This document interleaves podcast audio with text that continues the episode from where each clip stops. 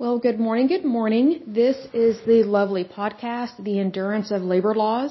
I am your lovely host, Leslie Sullivan, and today is episode 17, and we are going to take a look at the Laborers International Union of North America, also known as, I think they have it as LIUNA, and sometimes they have it as the Laborers Union. So let's go ahead and get started and take a look at this one. Let's go over the facts first, just some key points. So first of all, they were founded um, April 13th, 1903. Their slogan is "Feel the Power." Almost reminds me of like a Gatorade commercial. They have locations in the United States and Canada. They have 557,999 members as of 2013. And it says here their current president is Armand E. Sab- Sabitoni. I'm not sure how to pronounce that person's name. Um, they have affiliations with AFL-CIO and NABTU. So let's go ahead and dive into more details of this one. It says the Laborers International Union of North America, often shortened to just the Laborers Union, is an American and Canadian labor union formed in 1903. Number one, that concerns me if it was founded both in America and Canada at the same time. So I would want to research that because Canada is completely different than the United States and they don't view labor the same way that we do. We have a different market than them because we have a truly free market whereas they do not. They have um, many things that are socialized, socialized medicine or um, their government is not very good with some of their private sector employers up there. So I would be very concerned about that unless the wording is just funky with this. goes on to say as of 2017 they had about 500,000 members, about 80,000 of whom are in Canada. The current general president is Terence M. O'Sullivan, who was appointed general president in 2000, elected by delegates in 2001, and re-elected in 2006. There are nine regions across North America. These regions are further divided into 500 local unions. One region is in Toronto, Canada, and is led by Joseph can't pronounce his last name, Mancinelli, I believe, Local 183, which is the largest construction local union in North America. One thing that just came to mind with this, um, I think we need to be careful who we merge with um, within the continent of, um, of North America, because just because we're called North America, that doesn't mean that our countries are the same, that our laws are the same, and that we want to practice things the same way. And I'll give an example. One of the bi- biggest examples I have is socialized medicine. Um, there were several stories, probably the late 2000s, I think, where there were young women up in Canada that they were supposed to get their annual pap smears, but because they have socialized medicine, they were discouraged from getting pap smears. Well, several of these young women, and I mean like early 20s, late teens, early 20s, Several of them developed cervical cancer when it could have been easily prevented and it could have been easily caught early. And um, I don't know if, if any of them have passed away per se, but um, several of them had to undergo chemotherapy, and um, you know they lost their hair. Some of them were metastatic cancer, and that's one of the problems with. We don't want to mirror another country that behaves like that because they're not even taking care of their young people. And plus, they did not even want to use just a regular screening tool just for public health. Like it's, it's a basic screening tool that doesn't cost a lot of money and it can catch disease early. So the stupidity in what Canada was doing and is doing is that they're trying to cut back cost on medical care, but what ends up happening is the cost of medical care skyrockets when you don't catch diseases early because the cost of care is more expensive because then you're having to do more to try and save that person's life. Well, in socialized medicine, it's more or less they don't really care whether you live or die because they're looking at the bottom line, which is money. But even then, they're, they're not even managing money correctly because if you actually are managing money correctly, then you're going to try to avoid disease, not let it just run rampant at any stage in someone's life. You're going to try and invent and encourage people to get uh, yearly exams, you know, maybe blood work, pap smears, prostate exams, all these things that are simple tests that they can do yearly, an annual exam, not every five or six years or three years, but every year. See, because I look at it this way. even airplanes get an annual exam. Like they have a yearly inspection. I mean, human beings are way more important than an airplane. But just look at it from the point of view that this government in Canada, they care more about cars and airplanes than they do about their citizens. That's pathetic and sick. Because they have laws and regulations that require different inspections within different industries, but then when it comes to human life, especially when it comes to the life of women and their health, they don't care about them. They see them as a burden and they think, oh, well, you know, let's look at the statistics and see, well, if you got a pap smear only every three to five years, there wouldn't be that many that get cancer. That's a bold-faced lie. And secondly, someone got cancer. In fact, several people get cancer. Thousands of people get cancer when you don't detect stuff early. So if anything, we need to be careful not to have this globalist mentality where we want to mirror other countries, especially countries that are close to us on the North American continent. Because see, here's the thing. There are so many people that sell their house, they sell their property, they sell everything in Canada and come over to the United States like in Michigan or Wisconsin or those states that are further up north for medical care because they're not getting the proper medical care that they need and that they were paying for with their tax dollars back in Canada. So they sold everything to come over to the United States to where it's privatized medicine where you get what you pay for most of the time. I say most of the time because sometimes, you know, side note, with um, some health insurance companies, they try and pigeonhole you so that you don't have access to what you need. But that doesn't mean you socialize medicine and just have the government be in charge of it. Because look at this way. The government can't hardly run the DMV or the post office. So why would you trust them with your health and your prescriptions? I mean, that, that's how you need to look at this because that is actually what is going on and what has been going on for a long time in Canada and other countries that have socialized medicine. You know, socialized medicine is great if you never get sick, if you never have a problem, or if you don't like doctors and you never go see a doctor. But see, here's the thing. With socialized medicine, when you need health care, it's not there for you the same way that it is in the United States when it's privatized medicine. So just keep that in mind that you need to be careful who you merge with. You know, just because you work in the same industry but you work in different countries, that doesn't mean you look at your industries the same and that they're regulated the same way or that you're paid the same wages. So just, you know, just remember that. So then it goes on to talk about their history and this is from 1900 to 1920. It says, this lovely abbreviation, the laborers union origins stretch back to the 19th century when local construction unions began popping up across the United States. Then in March 1903, Samuel Gompers, the president of the American Federation of Labor, successfully persuaded various local construction unions from across the United States to unite in order to consolidate power in their fight against unfair labor practices. As a result, on April 13, 1903, the International Hod Carriers and Building Laborers Union was established at its founding convention in Washington, D.C. At the convention, there were 25 delegates from 23 unions in 17 different cities in attendance. During the course of the convention, the delegates elected a general president, Herman, I think it's Lillian, a general secretary treasurer, Harold Stember, and adopted a declaration of principles.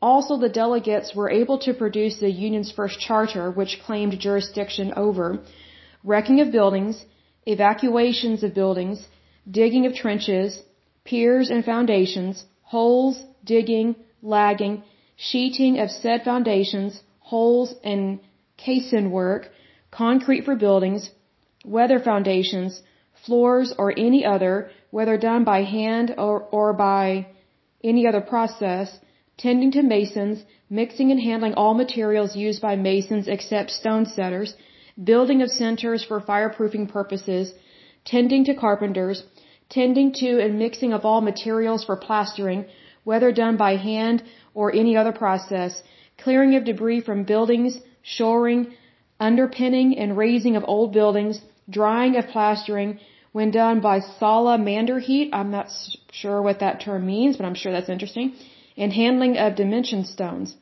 Nine years later, in 1912, the IHC and BLC experiences two name changes. First, in September, the union's name was changed to the International Hod Carriers and Common Laborers of America. Then in December, the name was changed again to the International Hod Carriers Building and Common Laborers of America. During the early 20th century, the union achieved considerable wage raises for members in Pittsburgh, New York City, New York, and Chicago, and orchestrated strikes in Boston, St. Louis, and Philadelphia. By 1920, membership had climbed to 96,000 members. The union backed calls by African American workers to be allowed to let me reword that. Workers to be allowed full and equal status as union members, denying permission for segregated unions to be founded in Kansas City and Cincinnati. The next section is from 1921 to 1940. It says in 1929 the union expanded to include the Tunnel and Subway Contractors International Union. Then 8 years later, the union expanded again to include the Pavers International Union. However, during the Great Depression of the 1930s, membership fell to under 30,000 as more and more people lost their jobs. In 1940, the union moved its international headquarters from Massachusetts to Washington, D.C. Also, in October of that year, union dues were suspended in support of the USS, or the United States' uh, pending involvement in World War II. It goes on to say by 1942, despite the decline in union membership during the early years of the Great Depression, membership climbed back up to more than 400,000, over half of which left their jobs to serve in World War II. In September 1946, at the General Convention in Chicago, the Union created a monthly journal called The Laborer. However, the first issue of The Laborer was not published until June 1947. A few months later, in September, the union signed its first national pipeline agreement, which protected wages, benefits, and safety conditions for pipeline workers. During the 1950s, the union made significant gains concerning health and welfare benefits. For example, in 1956, laborers in Pittsburgh were able to form pension plans. That's good. That's good to have that. Also in 1955, the union helped establish the National Joint Heavy and Highway Construction Committee, the purpose of the committee was to ensure that union members could take advantage of the jobs created by the Interstate Highway Act of 1954. In 1962, the laborers met with President John F. Kennedy at the White House to pledge not to discriminate when hiring. Later, after President Kennedy was assassinated, the union went back to the White House yet again, this time to pledge support for President Lyndon B. Johnson's war on poverty. That's kind of disturbing on that because it's a social welfare program. Union members even participated in Martin Luther King Jr.'s 1963 March on Washington for Jobs and Freedom. In 1965, the union was renamed the Laborers International Union of North America. A year later, the union created the Laborers Political League, that's concerning, in order to both influence politics, which shouldn't do that, and encourage its members to, to uh, participate in the political process. Now here's the thing, it's one thing to encourage your members to vote and to have a voice, but it's another thing to try and take over a political platform. That is never appropriate and that is very concerning to see that. In 1968, the union expanded to, ex- to include over 60,000 new workers from the National Association of Post Office Mail Handlers, Watchmen, Messengers, and Group Leaders. Also, the Journeymen Stonecutters Association of North America joined with the union as well. During the 1970s, the union continued to push for improved education and training for its workers, despite a slowdown in construction projects. For instance, in 1971, the union's laborers associated General Contractors Fund completed a film and held its first national training conference.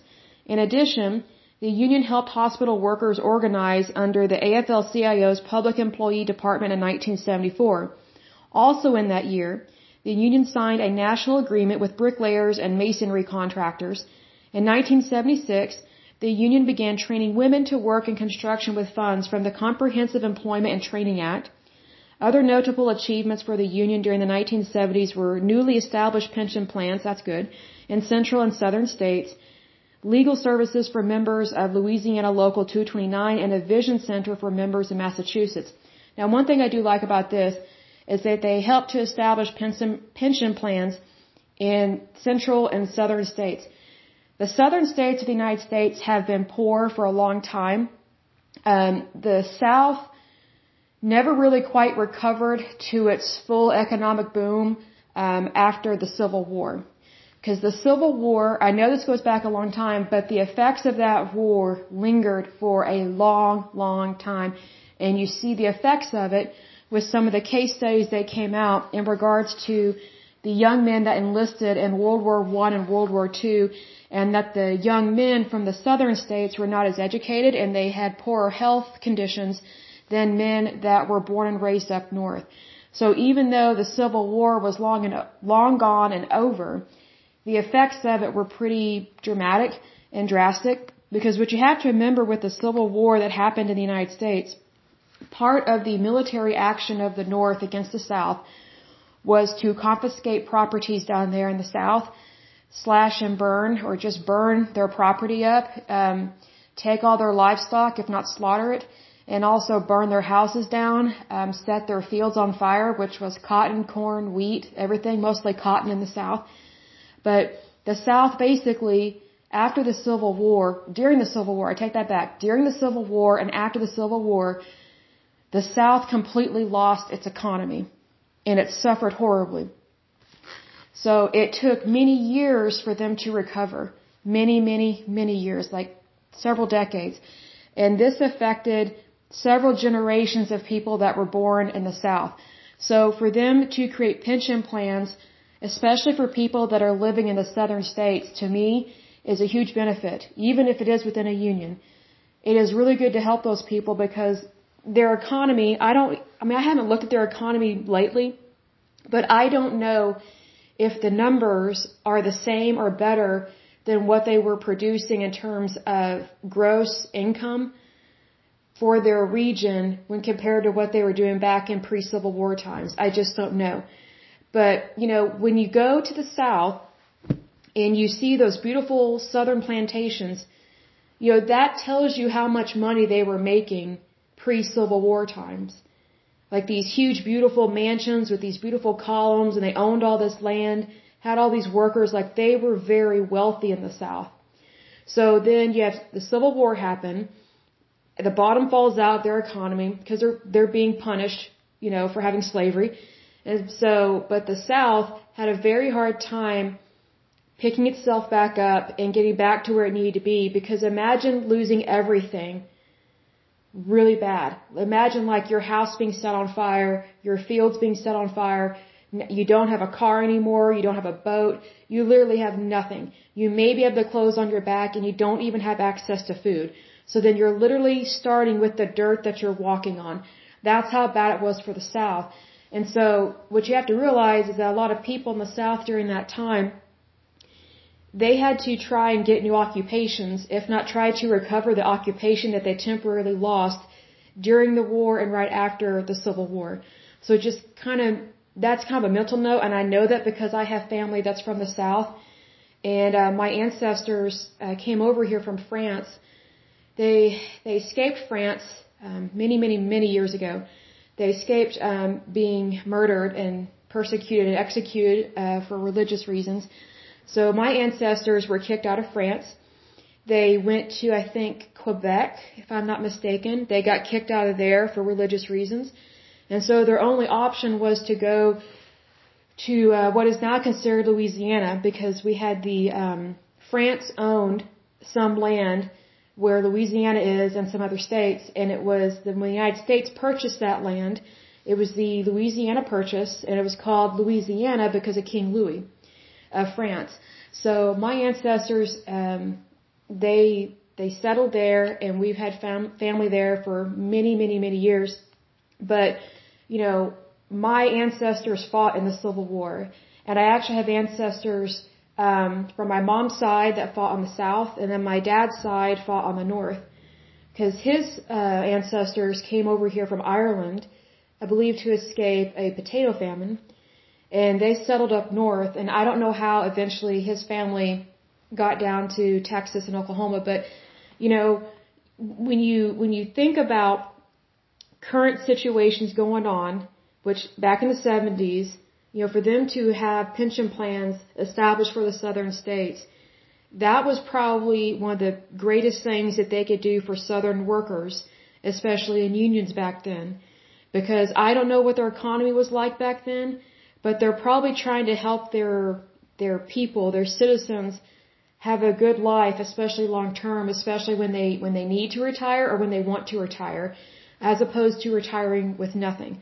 So the southern states, let me put this way, even to this day, they're not considered super wealthy.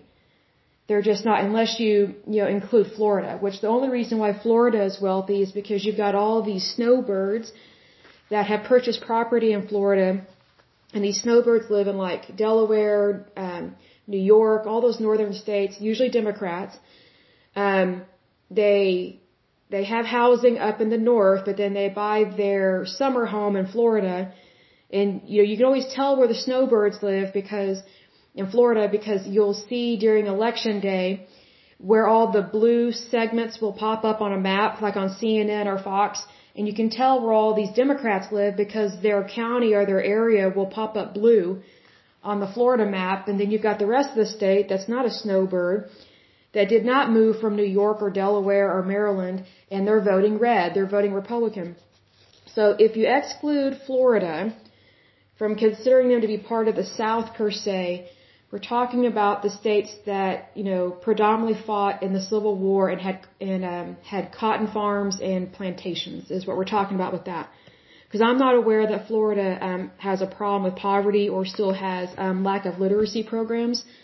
Um, I'm just not familiar with that. So I guess I'll educate myself on that part. But that's just kind of a history to that. So then it goes on to say the 1980s were tough times for labor in general due to President Ronald Reagan's tough stance on unions. However, there were some successes for this union. In 1981, the union locals in New York sought to improve their benefits by offering drug and alcohol rehabilitation programs. Also in that same year, this union created the New England Laborers Training Academy. The purpose of this academy was to spread awareness of the dangers of asbestos and teach union members how to, how to safely remove it. Then just six years later, the union signed a national agreement with the, with the Asbestos Abatement Contractors Association ensuring safer working conditions for all its members.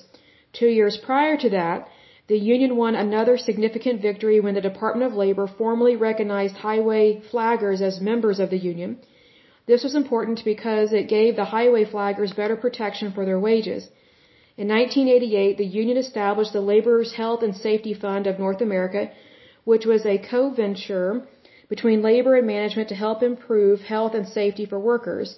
One year later, the union locals in Baltimore and Washington, D.C. followed the examples set by New York unions and instituted drug and alcohol rehabilitation programs. These programs have since been expanded to unions across the rest of America. During the 1990s, the union experienced a number of new organizing initiatives to improve and expand the union. By 1994, the United States Department of Labor had recognized construction as an apprenticeable, meaning you could be an apprentice occupation, which allowed the union to establish its own apprenticeship program. In 1998, the union created its public employee department. As a result, the union added approximately 5, sorry, 5,200 Riverside, California county workers, along members of the Canadian Licensed Practical Nurses Association. Now, what the Nurses Association has to do with this, I have no idea. My guess is that they want more numbers and more membership dues. Branches of this union were found to have been infiltrated by organized crime in the 1990s. I'm not surprised. In one particular case, the Buffalo, New York wing of the Italian Mafia controlled Local 210 of the Union for decades. I'm not surprised by this at all. A protracted investigation into the Union's operations over the course of a decade eventually drove the crime family out of the Union by 2006. Good luck with that goes on to say in 2001, members of the union participated in the cleanup at Ground Zero in New York following the September 11 terrorist attacks. In 2003, the same year, the laborers union celebrated its 100th anniversary. It also spearheaded the creation of its first construction charter school. The Cranston Public Schools Construction and Career Academy is a high school that teaches students about the construction industry and how to get into it. At the 2011 convention, the union passed several resolutions to help invest in political activism through the organization's Political Action Committee. I completely disagree with that. That is wrong. They need to stay out of our politics. On June 1st, um, on June 1st, 2006, O'Sullivan announced that the union had disaffiliated from the AFL-CIO and joined the Change to Win Federation. However, union officials said on August 13, 2010 that the union would leave Change to Win and rejoin the AFL-CIO in October 2010. I would be interested to know why they're flipping back and forth. If I had to guess, it has to deal with management and power and money. That would be my guess, because that's usually what it is. In May 2016, in the midst of the 2016 United States presidential election, the union donated $1 million to Priorities USA Action, a super PAC which supports Democratic candidate Hillary Clinton's 2016 presidential campaign.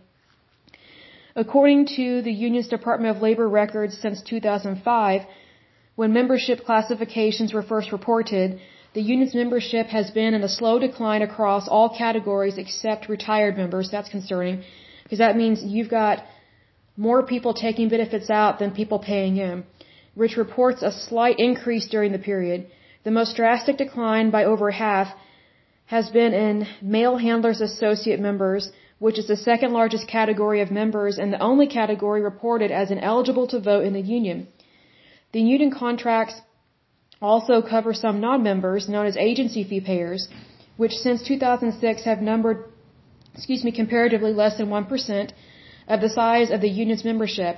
Agency fee, agency fee payers have also fallen by about half of its reported number, although comparatively marginal throughout.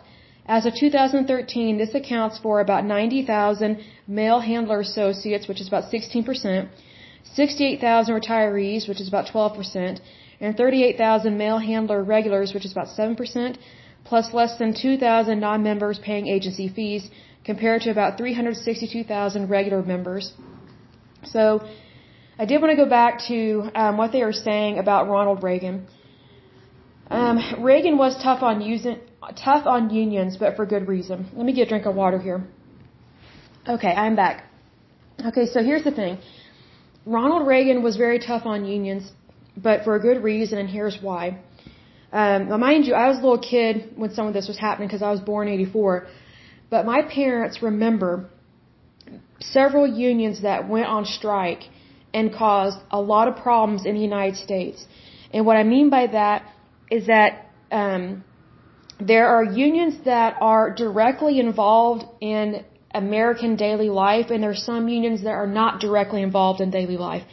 Like, for example, if you work in construction and you have a union that is in the construction industry, the only way that if they go on strike, if it affects you is if, like, maybe they refuse to build your house or your office building.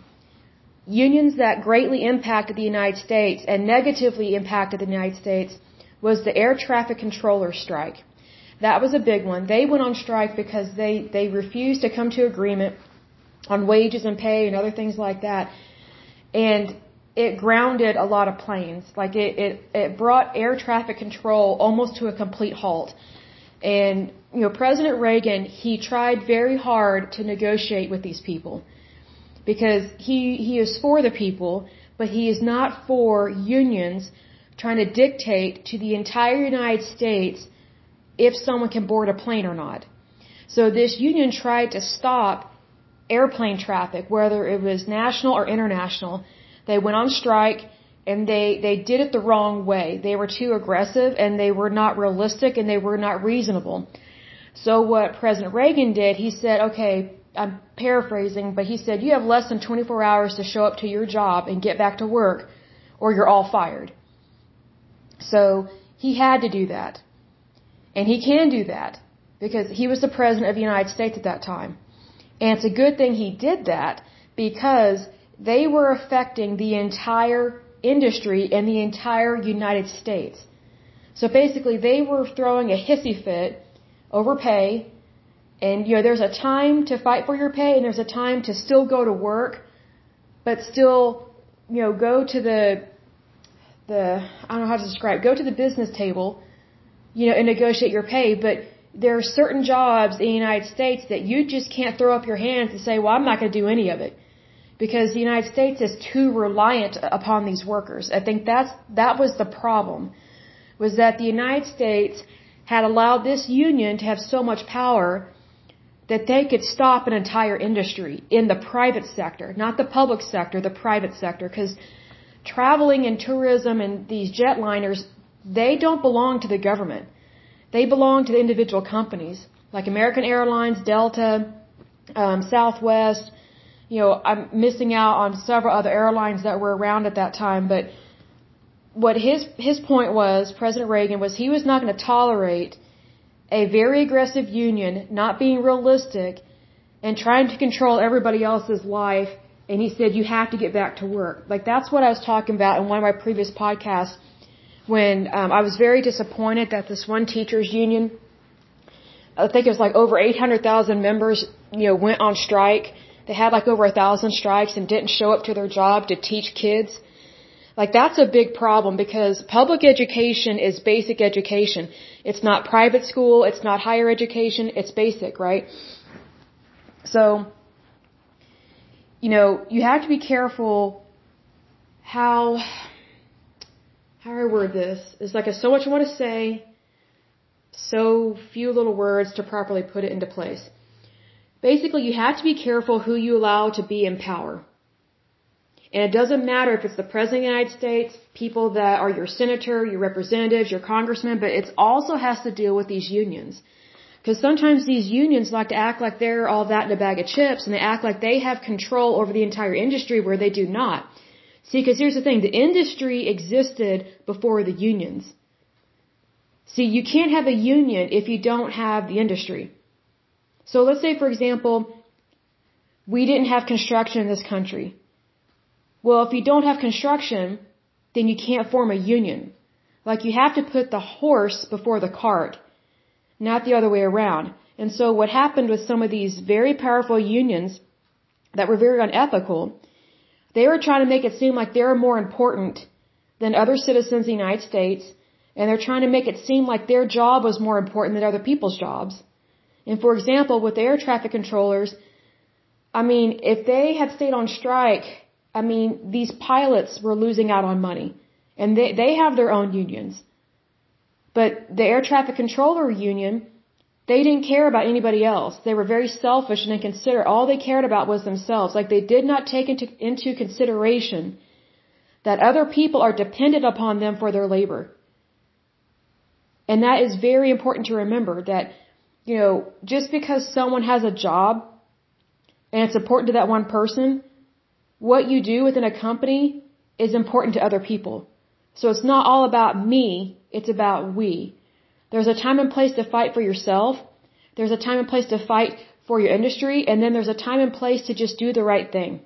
Regardless of whether you like it or not, you have to do the right thing. So I know that there are some people that are not a fan of President Reagan, but he did a lot for our country. I mean, I don't know every little thing about him, but I do know that he was a tough guy and he helped the United States through a lot of tough times and he did not put up with communists. He did not put up with bad leaders. He helped um, get Americans that were being held hostage at different embassies overseas. He helped get them out immediately once he got into office. He told these not so kind countries and groups that were holding Americans hostage, you have less than 24 hours to release those people or we're going to kill you. And he meant it. And what's interesting is that these other countries over there, typically in the Middle East, they know that when a Republican gets into office, a Republican's not going to think twice to bomb him. A Democrat will do anything they can to not go after American citizens over in the Middle East. We've seen that with Jimmy Carter. We've seen that with uh, Barack Obama. We've seen that um, with Hillary, Hillary Clinton, and she wasn't even president um, you know, she really screwed up on the Benghazi thing. But it's just one of those things that countries around the planet know that Republicans mean business and they know that we're going to get stuff done. Democrats, there are some good ones, but liberals and Democrats are typically known for not doing the right thing, especially on an international stage. And we've seen that multiple times with different presidents. I think the best Democratic president I can think of, well, there's a couple of them that I like that, that were Democrats. That was JFK. I think he was a very good president. And he died way too soon. I don't agree with ever killing anyone, but you never assassinate a leader. It's just horrible. There's no excuse for that. And also, um, I think FDR was a great president. Um, there were some things I don't agree with what he did, but he really brought the United States together um, during World War II and really helped push our country forward and basically in, instilled that sense of courage because our country really was scared, especially when we got bombed uh, Pearl Harbor. And you know, it was important for you know FDR to do those uh, fireside chats, as he calls them. Um, that is one way that a leader can bring the country together, regardless of what party we're in, but we're fighting for the same cause because we should all value human life. I greatly appreciate that and I admire that in FDR. And I just wish that JFK could have lived out his entire lifetime on this planet and could have, you know, succeeded in his presidency instead of his life being cut short. But, um, you know, it's one of those things that it's not always about what party you're in. It's about the individual actions that are going on and the, the agendas that you have within your party. Because I look at it this way. Yeah, this is kind of a little off topic, but I don't think JFK would have been for some of these crazy unions we have now because, you know, JFK, he was, he was considered, I would say, compared to our crazy liberal nutbag people we have in office these days, um, JFK was, I, would say, a conservative Democrat back in his day. He would be considered a very conservative Democrat today, and he would not be for this liberalism. Because even John F. K., he understood the importance of the freedom of our country. He understood the free market. He understood capitalism you know, he had some ideas about social reform and social welfare programs, but I think he knew how to make those work. But unfortunately, his life got cut short. So then you have someone else taking over his ideas and trying to push them through. And I don't think they fully grasp what exactly he wanted to do to help our country. I really don't. Um, but it's just one of those things that when tragedy happens, you still have to move forward and you have to do the best that you can. And, um, you know, that's just kind of a side note on history there a little bit. But anyway, that is it for today's uh, podcast. Um, the next podcast, we will take a look at, let's see, the International Association of Machinists and Aerospace Workers. This one should be interesting. It was founded in 1888. Like I said before, I love it when unions go back to before the turn of the century. I think that's really neat because you get to see more of their history almost like a documentary. And so you get to see that they're standing the test of time, and it makes me wonder what about them is um, making it so that they are standing the test of time. And you know, and if anything, I just look forward to, and I really do look forward. I know I can get irritated about stuff, but um, I would rather see a union do good things than bad things if we're going to have unions, which we do have unions, and they are part of our society and they are part of our history as a country. But you know, with all this in mind, I, I look forward to seeing a good union that doesn't get involved in, in politics, but focuses on its members and the communities and does not just collect membership dues and donate them to political parties and, and does not send those monies overseas. Because, you know, I'm very skeptical about unions that partner with unions that are outside the United States because it's really about money because other countries, they're jealous of the United States. I mean, let's just say it like it is. The United States is very wealthy. We are a world superpower. We are number one. And we're like that because we, we believe in God, in God we trust. We have a free market, we believe in capitalism, and we believe in equal rights. And we have a wonderful document called the, called the Constitution of the United States. And, you know, whenever countries try to um, mimic us, they do really well because they're trying to give people as much freedom as possible, but also honor the law. Where other countries fail is when they just want to try and have as much money as we have in our country, but they're not willing to give their citizens freedom. And typically those countries are very corrupt and they often start killing their, their citizens. An example of that would be the USSR with Stalin, um, different European countries, especially during World War II. Um, there are others over there right now. Well, I would say China is a good example of this. Like, you know, we don't get very much news about China, but we know it's a communist country, and we know that if you speak up against the Chinese government and you're over there, they will quickly round you up, arrest you, uh, probably torture you and execute you as soon as possible, and your family may or may not get your body to bury it. And that came out in a scandal several years ago.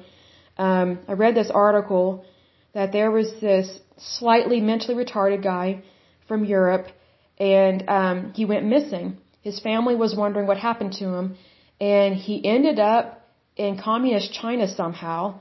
They they don't know how, and um, the communist government falsely accused him of being a spy, and he didn't really know what was going on. He was a gentle soul. His family was trying to find him, and um, the communist government. I don't know if they refused to give back his body, or if they had already um, what was it? They had already donated it to their science department and were experimenting on it. Like they were very cruel to this man, and um, they were very cruel to this family. And so, I mean, that's just an example of how China treats human life. It doesn't treat it as human. It treats it as completely temporary, not worthwhile. And if you're, if you're not Chinese, they truly believe that you are below them. The, the communist China. Um, they don't even treat their their citizens like they're citizens. Um, it really is distressing over there. And right now, the Christian faith has to be underground in communist China because you could be killed or arrested and or both if you try and promote any type of religion, but especially Christianity. So there are a lot of underground preachers and teachers and members that are Christians over there that they they want the holy word of God and they want to be able to practice their faith freely, but they cannot because the government is so corrupt and because it's communist. So I mean, there there are countries that you know they try and say that they they believe in freedom and that their their citizens are free and that their job market is great, but you have to look at as a whole. And communist China is one of those countries that they try and say that you know they're all pro business and things like that you know, they may be pro-business in a way, but it's only to get their hands on the money. It's not to help their citizens have a better life and have a good lifestyle and to be safe and secure because they don't want their citizens to really be in charge of anything. That's how the Communist Party works. So I bring that up because whenever you see scandals within these unions that um, go back to communism, you you need to perk your ears up at that because that is a red flag that something else is going on that is not the American way, it's not the right way, and it's not capitalism, it's not the free market. And if it's not the American way, if it's not going based off the, U, the U.S. Constitution, or if it's not um, with the freedom of religion, then you've got some serious problems there. And so just to you know, be aware of those things and to always strive for the best because if you truly value, you know, your neighbor, you know, because I look at it from a Christian point of view, you know, love thy neighbor as thyself. Well, if you truly love somebody, then you're going to always want what's best for them. And communism and fascism never wants what's best for the, for the other person. It's just take, take, take, and then kill, kill, kill. Um, we've seen that time and time again with these dictatorships and these fascist and communist governments. So whenever someone is infiltrating an organization, whether it's a union or a non-union um, organization, and they have communist ties or they have kind of that fascist regime mentality, that always concerns me because I know that they do not believe in equal rights. And they do not believe in liberty and freedom for all. They believe in liberty and freedom for the few. And they don't think you're one of the few. They think they are one of the few and that they are above you. So just keep that in mind with that um, going forward and with learning more and more about different unions. And also we tend to learn about other countries here because some of these unions are doing business with other countries and their labor unions. And if it was me, I would not want my union doing that. If I was in a union, I would I would request that we disaffiliate with an international union because I know that my monies would be going over there. And I don't want my money going overseas when it needs to stay in my community. Because I believe in helping out locally first. Because that's where you're going to see the most results. Because I like to see results. Everybody does. And you will get immediate results if you help out locally first. So until next time, I pray that you're happy, healthy, and whole, and that you have a wonderful day and a wonderful week. Thank you so much. Bye bye.